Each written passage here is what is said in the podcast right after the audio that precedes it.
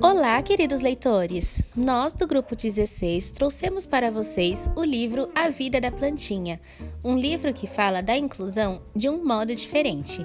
Nele temos a personagem principal, a Dioneia, uma plantinha carnívora. Ela foi incluída em um espaço diferente das outras plantas carnívoras, mas ela não sabia o quanto era especial nesse ambiente. Sendo assim, de dia em dia, ela percebeu que as suas características eram diferentes das demais e, ao longo de sua aventura, reconheceu que, apesar de ser diferente, ela também era um ser vivo igual às outras plantinhas comuns mas para superar isso, precisou passar por algumas adaptações.